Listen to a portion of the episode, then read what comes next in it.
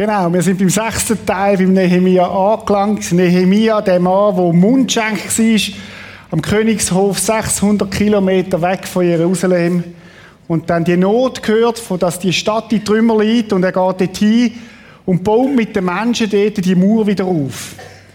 Die Trümmer wieder. Er nimmt das und baut das wieder auf. Letzt, vorletzten Sonntag Peter Brütsch, dem Thema angegriffen, wo Finden gekommen sind und von außen versucht haben, den Mauerbau zu stoppen, wo von außen versucht haben, da, äh, dass es nicht weitergeht. Und dann das wunderbare Bild von der Kille und vom Schwert in der Hand. Einerseits betten und verteidigen und andererseits schaffen daran, dass die Mauer aufkommen kann. Und Peter hat uns das so gut erklärt. Wie können wir umgehen, wenn wir von außen angegriffen sind? Heute Morgen möchten wir ein bisschen weitergehen. Die Frage heute Morgen ist, was passiert eigentlich, wenn der Angriff von außen nicht gelingt. Was passiert, was macht der Find, wenn die Angriffe von außen nicht Erfolg haben, weil eben Wächter aufgestellt sind, weil Leute wach sind und, und, und Sachen können abwehren Und der Text, den wir heute miteinander anschauen, vom Nehemiah, gibt eine Antwort auf das. Und ich habe euch ein Bild mitgebracht. Und das mal anschauen. Das sind feurige Pfeile. Der Paulus redet von dem im Epheserbrief. Er sagt, hey Freunde, wenn ihr Jesus nachfolgt, sind ihr in einem geistlichen Kampf. Das ist nicht einfach etwas, was so easy peasy ist, sondern wenn du Jesus nachfolgst, das kostet dich etwas. Das ist nicht einfach. Und dann sagt er, achtet auf die feurigen Pfeile, die abgeschossen werden. Epheser 6 könnt ihr das nachlesen, ganz spannend. Und feurige Pfeil, was ist das Konzept hinter der feurigen Pfeil, oder? Wenn du im Mittelalter zum Beispiel in einer Burg bist und du von außen nicht in die Burg reingekommen bist, dann hat es Bogenschützen gegeben, die Pfeil geschossen haben, die gebrannt haben, wo man versucht hat, hinter die Front zu kommen. Und wenn das gelungen ist, hast du können ein Feuer empfachen in dieser Burg rein oder hinter der, der Front. Und wenn dort die Leute nicht parat sind, dann hat es ein Feuer gegeben. Und das ist das Bild von dem, wo wir heute miteinander darüber nachdenken, oder? Ähm, ein Feuer, wie können wir es verhindern, dass interne, interne Geschichten, dass der Find, der auch versuchen, intern durcheinander zu bringen, wie kann man das, wie kann man mit dem umgehen? Ist übrigens interessant, oder, dass es beim Sturm Lothar, manche mögen sich noch erinnern, wo der über die Schweiz gefegt ist, hat es ja viele Bäume gegeben, die umgekehrt sind. Interessanterweise in der Regel nicht die, die zu gestanden sind, sondern die, die in der zweiten Reihe gestanden sind. Also die, die zuerst gestanden sind, die haben mehr Wurzeln gehabt, weil sie sich gewöhnt sind, aber die in der zweiten Reihe sind umgekippt. Und dann interessant, fast in der gleichen Zeit ist der Borkenkäfer aufgekommen. Und der Borkenkäfer ist eigentlich viel die gefährlichere Geschichte gewesen. Weil der Borkenkäfer von innen her angefangen hat, die Bäume zu zerstören. Und ich glaube, das ist auch das Thema heute Morgen. Wo gibt es Gefahren, die von innen her dein Leben kaputt machen können?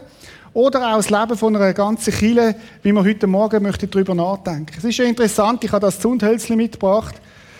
Oder ein so ein kleines Zundhölzli hat das Potenzial, ein Feuer in Brand zu setzen. Ein so ein kleines Zundhölzli hat das Potenzial, ein ganzes Gebäude abzubrennen. Kennt das Lied von Mani Matter? Ich habe ein Zundhölzli angezündet und es hat eine Flamme gegeben. Haben wir alle gelernt in der Schule, oder? Äh, ein Zundhölzli. Jetzt ist es, jedes Kind kann das auslöschen, wenn es brennt. Ein Eis, äh, Eisgebläse, oder wie sagt man dem? Äh, ein, ein, ein, ein Hauch und das Sundholz ist ausgelöscht. Das Problem ist, wenn es anfängt zu brennen. Wie kannst du es löschen? Und heute Morgen möchten wir über das nachdenken. Wo gibt es Sachen, wo dich selber innerlich können Potenzial haben, dich kaputt zu machen, einerseits, aber auch für eine ganze Kille, so wie wir sind.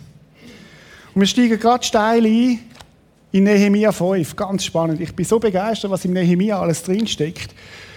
Übrigens, auch wenn du leitend irgendwo drin bist, lies Nehemia. Hat so viele ganz wunderbare Leadership-Lektionen drin, wo du wo in deinem Leben als Unternehmer oder wo du drin bist, kannst brauchen. Nehemiah 5, sie sind am Bauen, es geht vorwärts, die Mauer steigt und sie haben Freude daran. Jeder hat seinen Platz eingenommen. Fast jeder. Wir haben das gehört. Es hat ein paar wenige gehabt, die nicht mitgeholfen haben, aber fast jeder hat seinen Platz mitgenommen, ob Goldschmied oder Drogist oder weiß ich was, und haben geholfen. Und dann passiert Folgendes.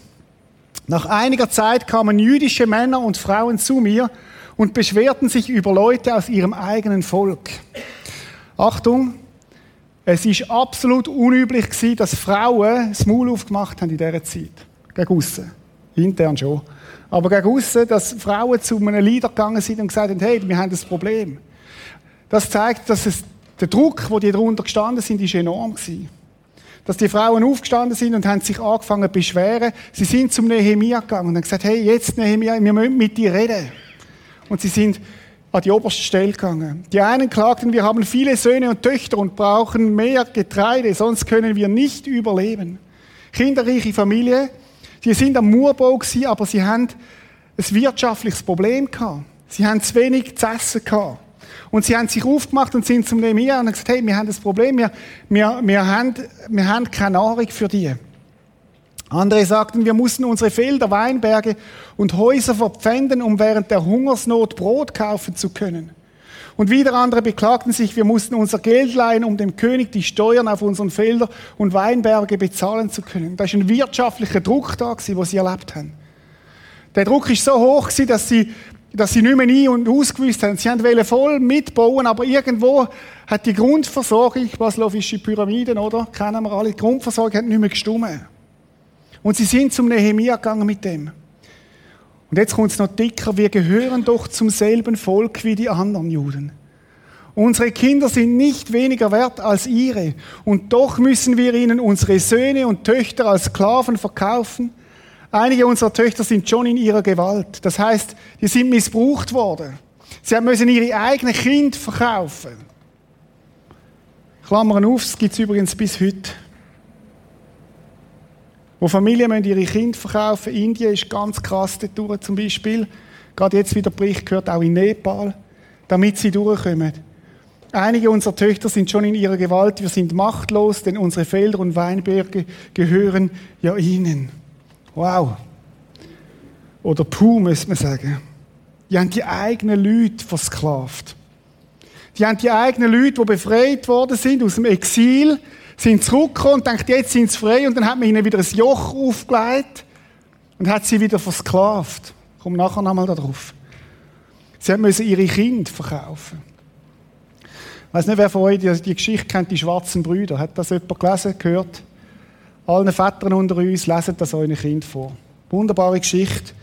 Wunderbare Geschichte aus dem Tessin, wo nachher die Familie etwa 100, vor 150 Jahren, wenn du uns vorstellst, Schweiz vor etwa 150 bis 200 Jahren. Unser Land haben müssen Kind verkauft werden als Chemiefägerbuben, damit sie in Mailand haben können, den Chemiefägerbuben, damit die Familie Geld gehabt hat, um den Doktor zu zahlen. Das ist nicht einfach ein Märchen, das ist auch Geschichte von unserem Volk. Vergessen wir manchmal so schnell. Oder wir, wir bilden uns manchmal so viel ein, auf unseren Wohlstand, auf unseren Reichtum und weiß ich was. Leute, vor 150 bis 200 Jahren ist es ein Thema in unserem Volk. Und sie haben ihre, ihre Kinder müssen verkaufen. Und lasst uns mal einen Moment daran denken, was das würde heißen, wenn du deinen zehnjährigen Bub müsstest verkaufen. Einfach, dass wir es emotional ein bisschen nachempfinden können. Und das Verrückte in dieser, dieser Story vom Nehemia ist nicht, die haben es nicht irgendwem verkauft, sondern die eigenen Leute haben, haben das, haben Geschäft gemacht mit dem. Mädchen sind missbraucht worden. Aus dem eigenen Volk. Und wir merken, die sind am Murbau und das brodelt gewaltig drum. Das stimmt irgendwo nicht in Gebälk, was da, was da abgeht. Himmelschreiende Ungerechtigkeit. Wisst ihr, dass Gott Ungerechtigkeit hasst? Dass Gott Ungerechtigkeit hasst? Soziale Ungerechtigkeit ist in der Bibel ein größeres Thema als deine Sexualität übrigens. Gott hasst Ungerechtigkeit, dass er zornig wird. Könnt das nachlesen. Auch die Text, vom, wo der Michi vorhin vorgelesen hat. Lasst uns die mal wirklich mal lesen. Was nützt alles fromme Getue, wenn wir Ungerechtigkeit zulassen in unserem Leben? Als ob man könnte das unterscheiden, ich liebe Gott und ich liebe meinen Nächsten. Als ob das zwei verschiedene Sachen sind. Die gehören total zusammen. Zeig mir, wie du deinen Nächsten liebst und wie du mit ihm umgehst. Auch in finanziellen Fragen. Und ich sage dir, ob du Gott liebst oder nicht. Ist nicht so ein Thema in unserer Szene, dass Gott Gerechtigkeit liebt. Aber Gott ist ein Gott von der Gerechtigkeit. Und es sind Fragen, die wir uns auch stellen müssen. Wo, wo lassen wir Ungerechtigkeit zu? Auch als Schweizer mit unserem System oder Sachen, die ich unterstütze, die nicht in Ordnung sind. bin versucht, die Predigt nur über das zu machen. Kommt zu einem anderen Zeitpunkt. Aber wir möchten heute Morgen mit dieser Frage nachgehen, von diesen Angriffen, die von innen herkommen. Und das ist ja das Thema da. Und die Frage ist, was macht der Nehemia mit dem? Was ist seine Reaktion darauf? Ich zeige sie euch. Als ich ihre Klagen hörte und von dem Unrecht erfuhr, machte ich mich wieder an die Arbeit. Leute, das steht nicht.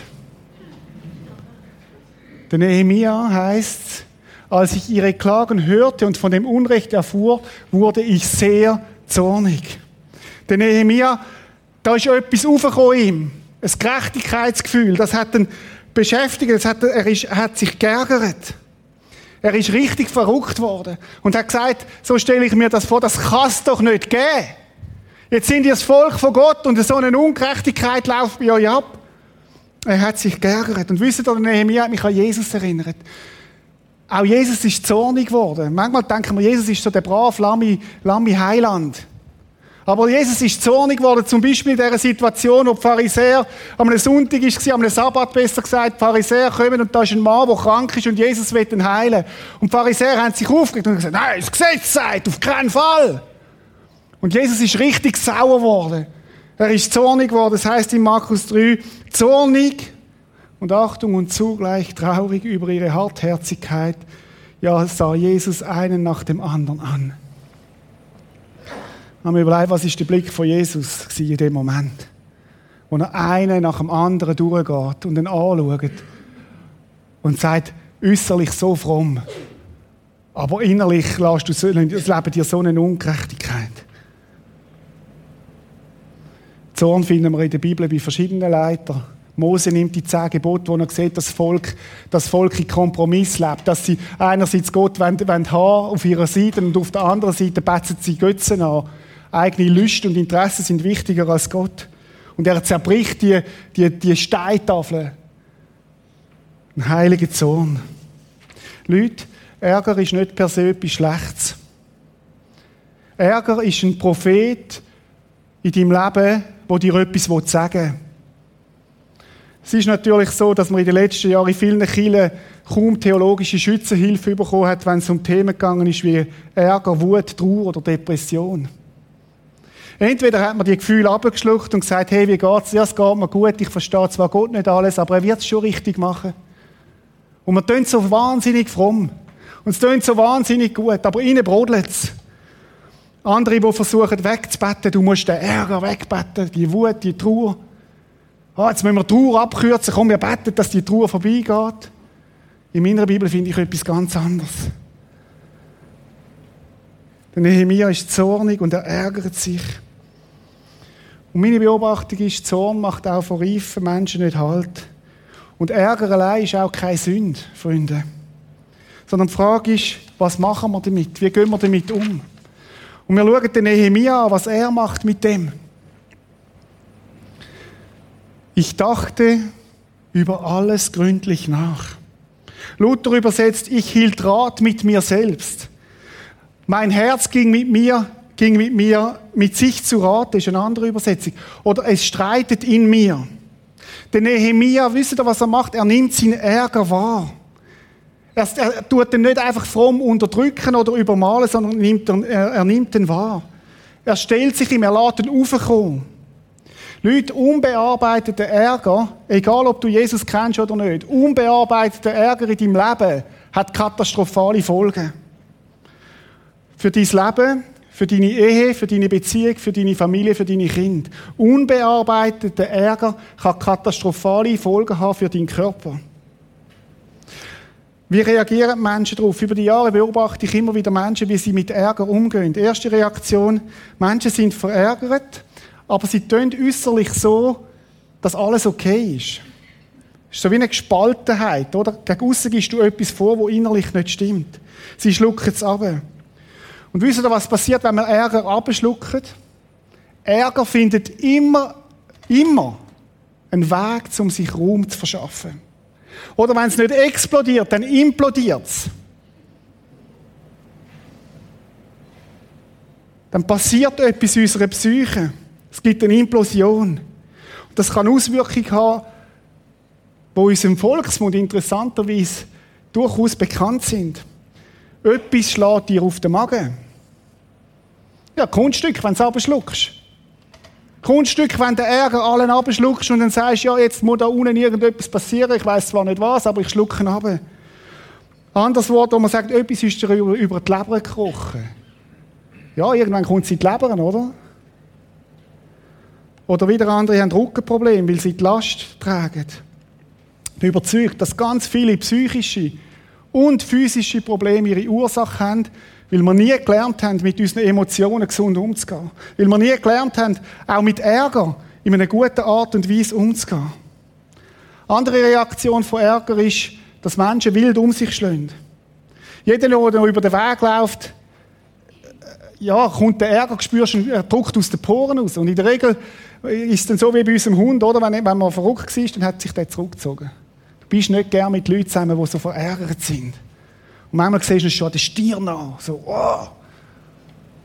Kennst du so Menschen?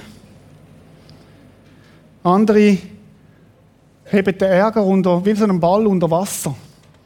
Und man drückt den ab, oder? Und jetzt kannst du zwei, kannst du noch gut einigermaßen drunter heben. Bei drei wird es schon ein bisschen schwieriger. Und im Laufe des Lebens staut sich das an. Und ich sage auch, irgendwann im dümmsten Moment, wenn Schwäche da ist, magst du es nicht mehr heben und und es kommt rauf. Unverarbeitete Ärger findet immer einen Weg an die Oberfläche. Ist dir das auch schon so gegangen? Mir ist schon so gegangen, oder? Du ärgerst dich beim Arbeiten. Es soll vorkommen, auch bei mir. Kommt vor. Wir sind Menschen. Und dann hast, du hast es nicht bearbeitet und du hättest heim zum Nacht. Und dann sagt das Kind irgendetwas Nebensächliches und puh, du reagierst in einer Art und Weise, die absolut nicht angemessen ist. Absolut nicht. Und es kommt einen auf den Grind über, auf Deutsch gesagt, der es gar nicht verdient hat. Etwas, was mir auffällt, und lass mich da, ich, ich bin auch da ganz ehrlich und direkt. Ich sehe viele, wo Beziehungen scheitern. So. Das soll es auch geben. Passiert, kann vorkommen. Was mich ärgert, ist, dass ich sehe, dass viele Beziehungen scheitern und dass die Personen ohne die letzte Beziehung zu äh, verarbeitet zu haben, die nächste Beziehung hineingehen. Und wisst ihr, was dann passiert? Dann kommt in einer neuen Beziehung, das ist ja so schön, man hat dann die schönen Gefühle und alles ist da. Und in der neuen Beziehung, dann passiert es nach ein paar Monaten, wenn der Honeymoon vorbei ist, passiert eine ähnliche Situation wie in der letzten Beziehung, wo dich verletzt hat. Und dann wird ein Ärger raufkommen, wo der neue Partner gar nichts damit zu tun hat. Ich beobachte das immer wieder. Und übrigens redet die Bibel auch davon. Paulus sagt, lasst die Sonne nicht über eurem Zorn untergehen. Und ich verstehe, dass, dass das nicht nur 24 Stunden ist, sondern eine Lebensphase, wo du wo du nicht bearbeitet hast, wo du nicht gelernt hast, mit dem Ärger gut umzugehen, das wird dich einholen, immer wieder. Und es hat das Potenzial, deine, deine Beziehungen zu zerstören. Meine Frage heute Morgen ist, was machst du mit dem Ärger? Was ist deine, was ist dein Muster, deine, dein Ansatz, wie du mit Ärger umgehst? Was machst du, wenn du dich ärgerst? Schau mal, der Nehemiah stellt sich dem Ärger. Er hat mich so stark gedacht. Er, er, ringt mit dem. Ich dachte darüber nach. Und es ist ja interessant, wie er, wie, er, wie er den Ärger bearbeitet. Er hat Acht auf sein, auf sein Innenleben. Ich habe noch eine kleine Übung mitgebracht heute Morgen. Und ich bin gespannt, ich bin echt gespannt, wie viele von euch das werden umsetzen. Weil meine Erfahrung ist, dass wenige nachher dran angehen und, und sich dem Ärger auch wirklich stellen. Man kommt dann, wenn wenn die Krise dann da ist, wenn es schon am explosieren, das wäre eine prophylaktische Maßnahme. Das ist ein Eisberg. Und in der Regel sehen wir beim Ärger das, was oben drauf passiert. Das Verhalten, das nehmen wir wahr, äh, verärgert, der eine flippt aus, der andere wird introvertiert oder so. Meine Frage ist, was, wie bearbeitest du das, was tiefer ist? Und das ist eine Frage, die du dir wöchentlich einmal solltest stellen mit einem, mit einem Zettel. Brauchst du eine Übung von einer Viertelstunde, mehr brauchst du nicht. Vielleicht zehn Minuten lang schon. Was ärgert mich? Leute, ich mache die Übung seit ein paar Monaten und ich habe gedacht, mich ärgert doch nicht. Alles easy doch. Ich, ich arbeite an einem wunderbaren Arbeitsplatz, ich habe alles nette Leute um mich, mich ärgert doch nicht. Und ich habe gemerkt, wenn ich mich dem stelle, wie viele Sachen das mich im Laufe einer Woche ärgert. Und ich habe angefangen, das aufzuschreiben. Und ich habe angefangen, mit Gott über das zu reden. Ich lasse es raufkommen. Und ich lasse Jesus reinkommen in den Ärger rein. Ist euch schon mal aufgefallen, der Unterschied zwischen dem Saul und dem David? Der Saul hat keinen einzigen Psalm geschrieben. Weil der Saul nur das kennt hat, auch von sich selber. Der David hat sich diesen Gefühlen, hat sich diesen Emotionen gestellt und hat diverse Psalmen geschrieben, wo er genau über das schreibt, über das Ringen, über das, was in ihm, in ihm passiert. Und wisst ihr was, weil er selber einen Zugang hat zu seinen Emotionen, hat er Jesus können in die Tiefe von seinem Leben hineinlassen. Oder ist interessant, wir beten oft, Herr, mach mich zu einem reiferen Christ und hilf, dass ich wachsen kann und so weiter. Aber wir haben keinen Zugang zu unseren eigenen Emotionen. Wie, wie kommt Jesus, wenn du keinen Zugang zu deinen Emotionen hast? Er kommt genau bis dahin. Genau bis dahin. Also heißt das, wenn du willst, dass Jesus tiefer in dein Leben hineinkommt, musst du dich deinen eigenen Tiefen stellen. Tut das weh, wenn ich da abtauche? Natürlich tut es weh. Ist es einfach, wenn ich den Ärger raufkommen lasse? Nein, wir wollen das lieber nicht. Wir wollen lieber feiern, dass der Roger Federer Nummer eins ist. Ist auch toll. Freue mich auch drüber. Aber das ist Arbeit, wo wir absteigen und es zulassen. Und ich sage dir, wenn du willst, Jesus besser kennenlernen dann hat es damit zu tun, dass du selber deine Emotionen wahrnimmst. Dass du selber deine Emotionen Raum gibst. Sie wollen dir etwas sagen. Habe auf dem Zettel, wo ihr hinten mitnehmen könnt, Inputvertiefung, noch drei weitere Eisbergfragen. Das sind meine vier Fragen, die ich einmal versuche pro Woche zu bearbeiten. Nimm ihn mit, nimm dir die Zeit, du wirst Jesus in einer neuen Art kennenlernen. Erstens, nimm den Ärger wahr. Ärger kann dir einiges sagen über dich selber. Ich habe mich geärgert, dass ich heute keinen Parkplatz gefunden habe. Ärger kann dir etwas sagen über andere oder Ärger kann auch etwas sagen, wo Gott dich darauf aufmerksam macht und sagt, hey, da gibt es eine Ungerechtigkeit. Steh auf. Setz dich ein für die Schwachen, für die Armen, für die, für die, die sich selber nicht wehren können. Aber das hat etwas zu tun, dass wir das zulassen Was macht der Nehemiah dann? Wie geht er weiter? Ich dachte über alles gründlich nach. Dann stellte ich die führenden Männer zur Rede. Interessant, oder? Nehemiah geht an, nimmt sich die führenden Mannen und stellt sie zur Rede. Eure eigenen Landsleute beutet ihr skrupellos auf.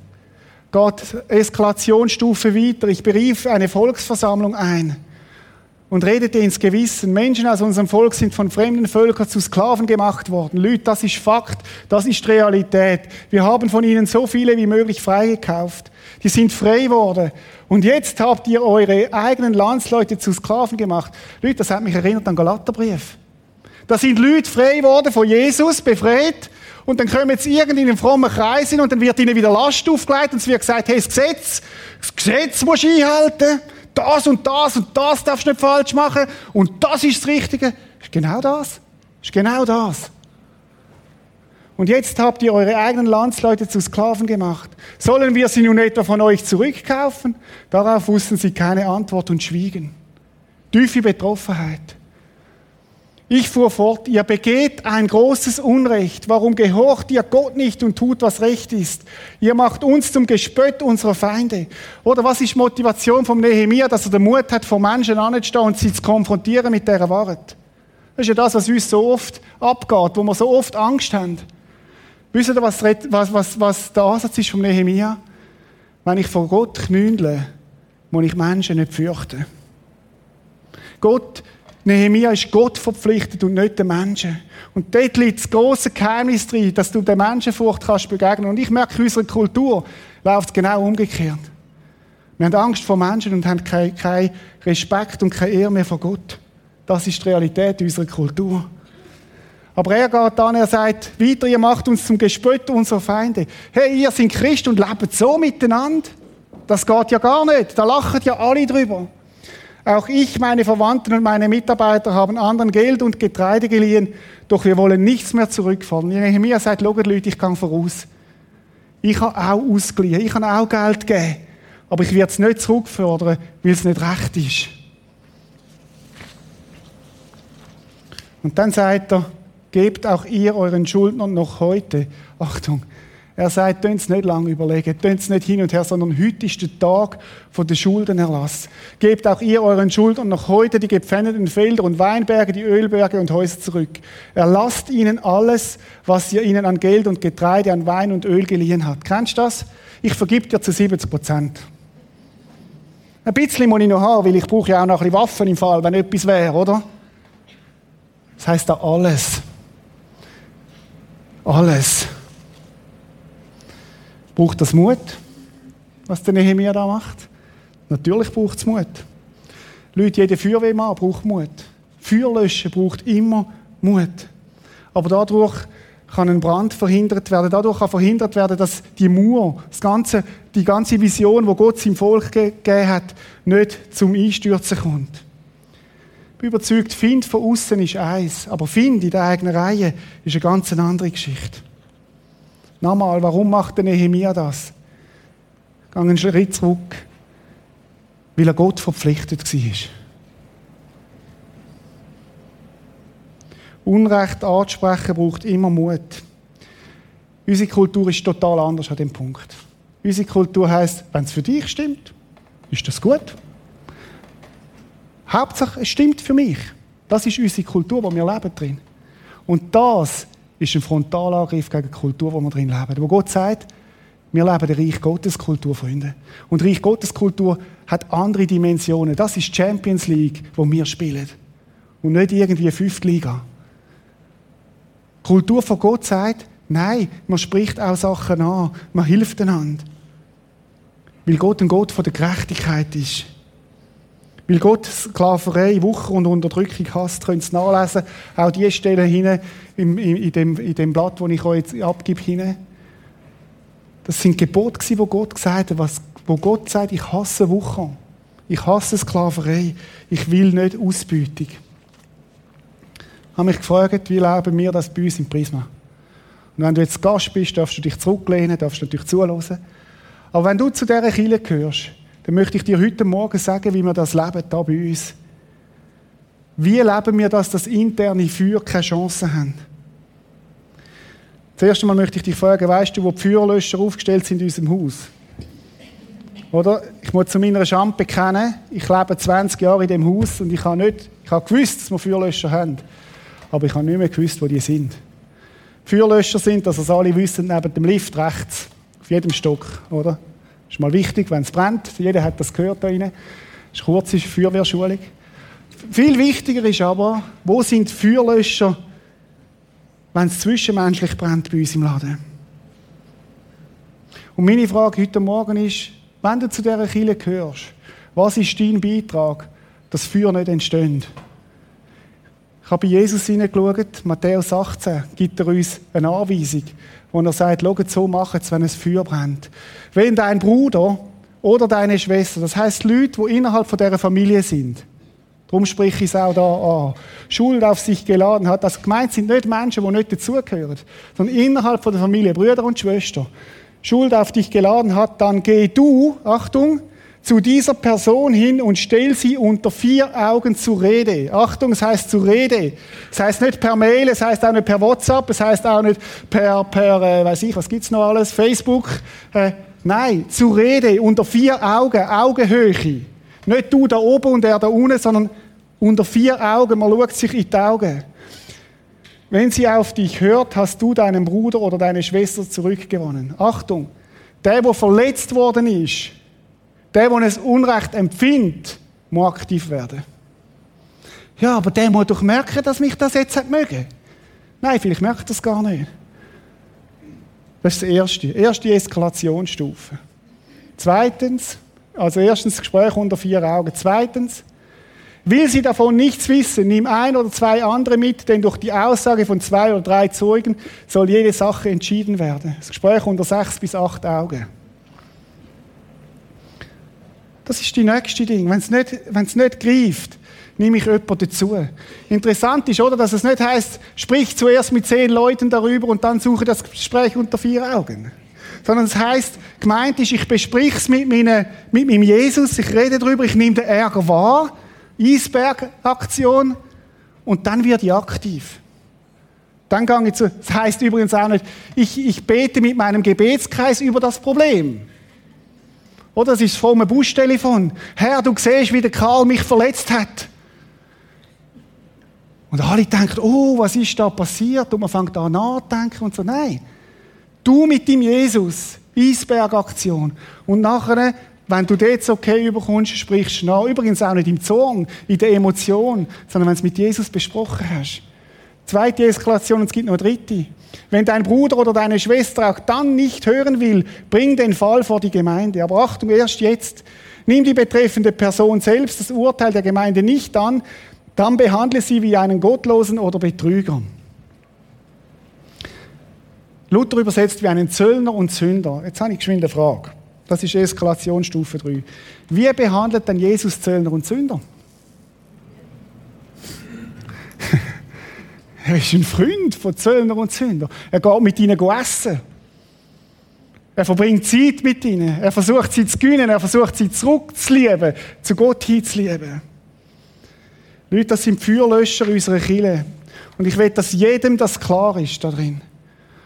Und es ist in deiner Verantwortung, dass wenn ein Feuer aufkommt, schnell zu reagieren, weil dann kann man es löschen. Es ist in deiner Verantwortung.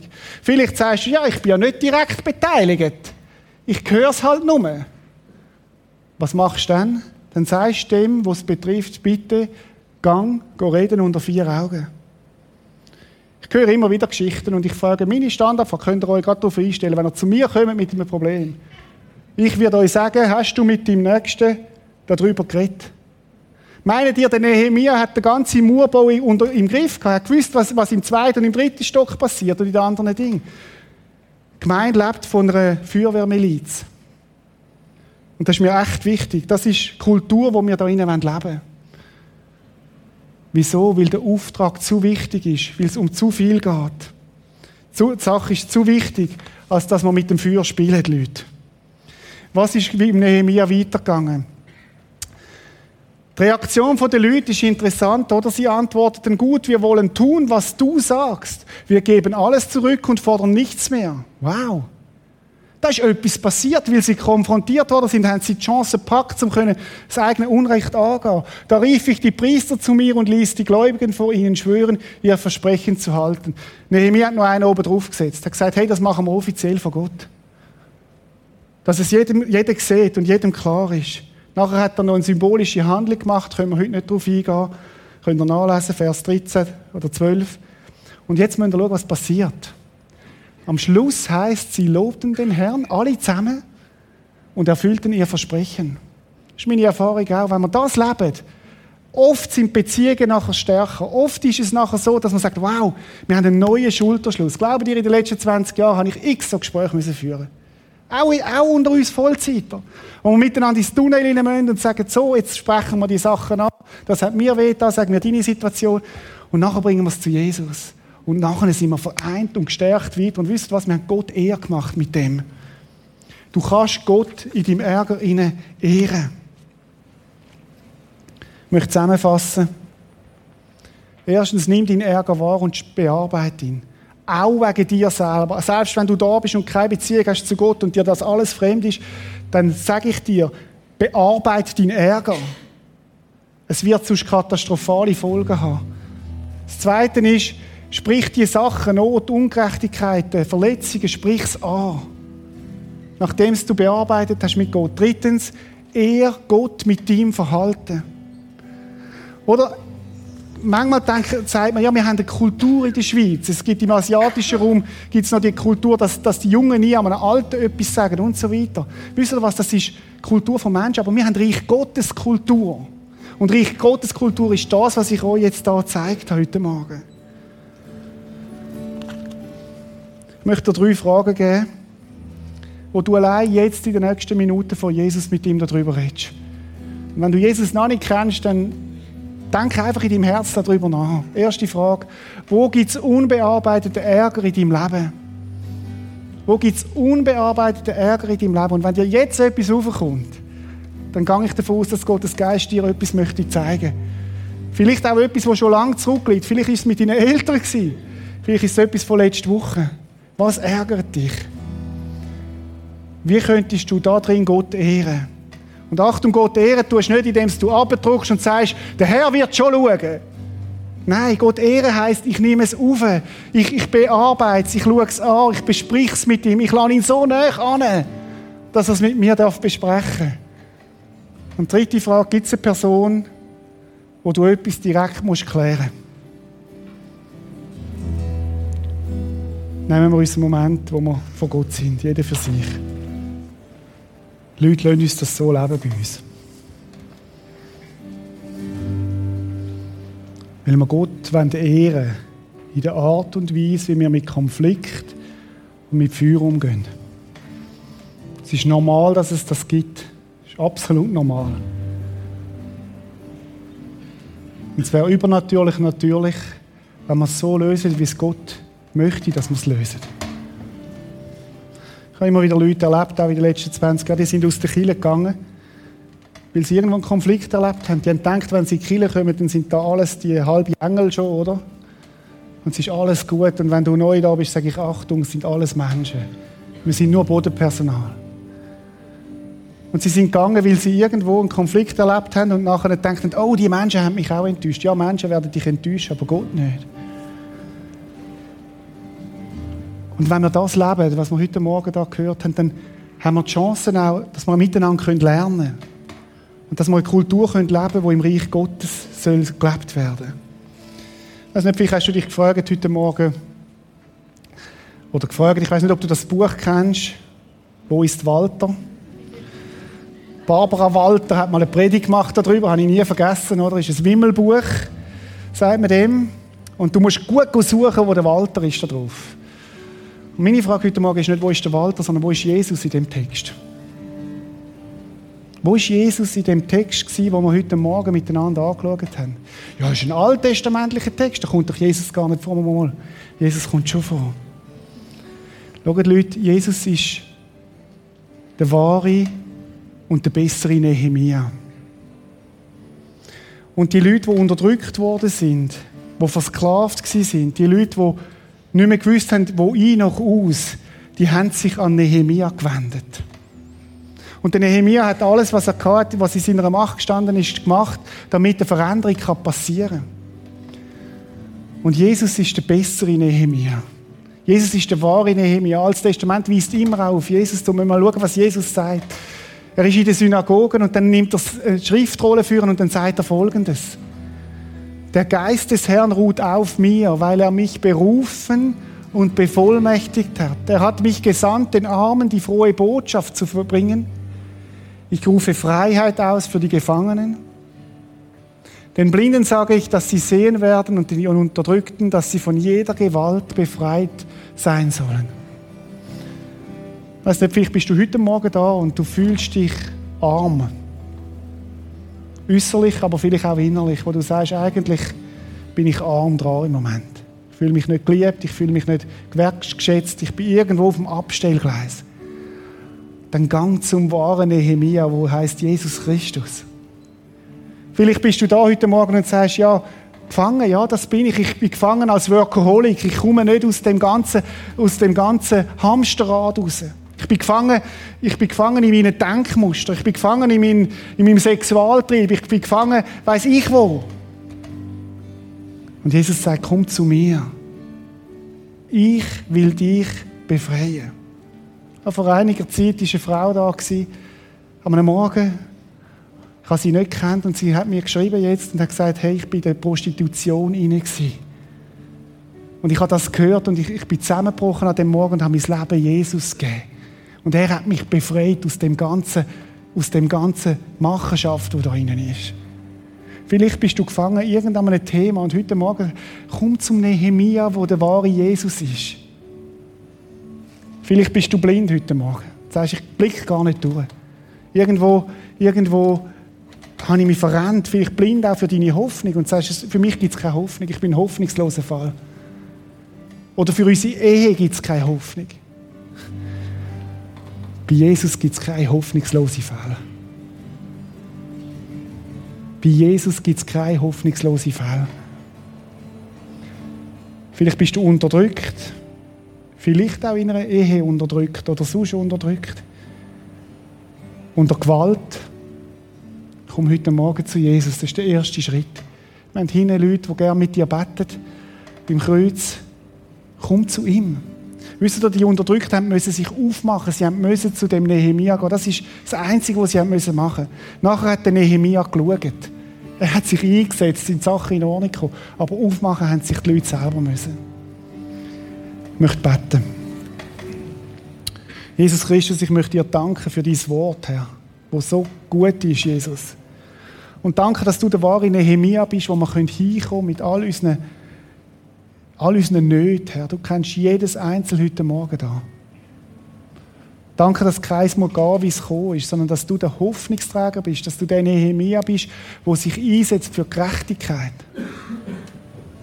Danke, dass du der Nehemia bist, wo will, dass wir leben Du bist gekommen, um das Leben zu bringen in der Fülle.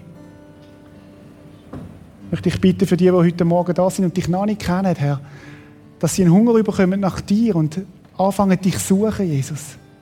Und du bist heute Morgen da und sagst, hey, komm zu mir. Alle, die ihr mühselig und beladen seid, ich will euch erquicken. Und Jesus hilft uns als Chile